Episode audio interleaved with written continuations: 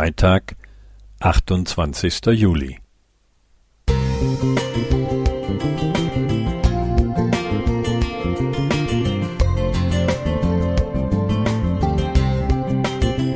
Ein kleiner Lichtblick für den Tag.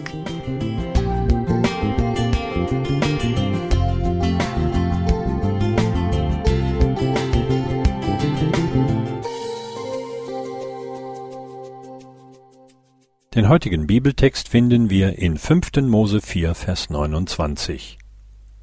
Ihr werdet dort den Herrn, deinen Gott, suchen, und du wirst ihn finden, so du ihn von ganzem Herzen und von ganzer Seele suchen wirst.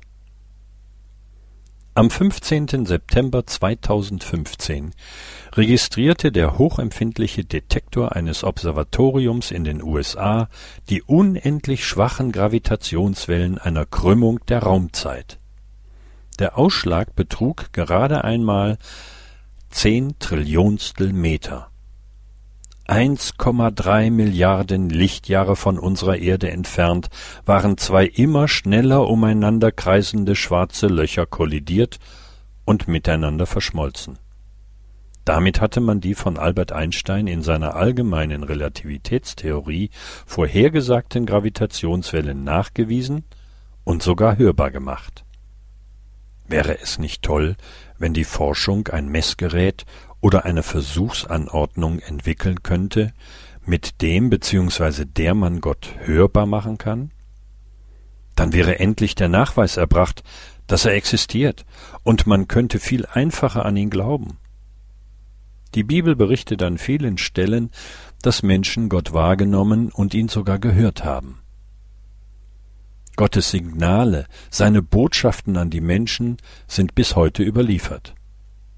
In der Vergangenheit hat Gott in vielfältigster Weise durch die Propheten zu unseren Vorfahren gesprochen. Hebräer 1, Vers 1. Gott ist offenbar ein kommunikatives Wesen. Er teilt sich uns Menschen mit. Aber warum hört man ihn dann heute nicht mehr? Hat er vor 2000 Jahren aufgehört zu reden? Oder hatte man früher bessere Antennen für Gott und war weniger abgelenkt durch viele andere Stimmen und Störgeräusche?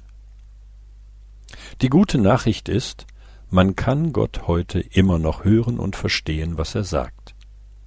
Das Empfangsgerät für Gott ist ebenfalls von ausgefeilter Technik gezeichnet, aber biologischer Natur.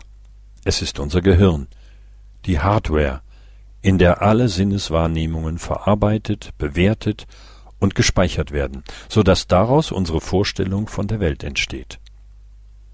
Man benötigt jedoch auch die richtige Software, um Gottes Signale zu vernehmen und zu entschlüsseln. Die Bibel nennt es den geistlichen Menschen. Dabei haben wir offenbar ein Mitspracherecht, ob diese Software installiert werden soll und wie wir sie nutzen. Davon hängt ab, wie wir die Wirklichkeit wahrnehmen und deuten, was und an wen wir glauben wollen oder nicht. Gott mit allen Sinnen zu suchen und zu ertasten ist also eine Herzensangelegenheit und Lebenshaltung. Er will sich jedenfalls von uns finden lassen.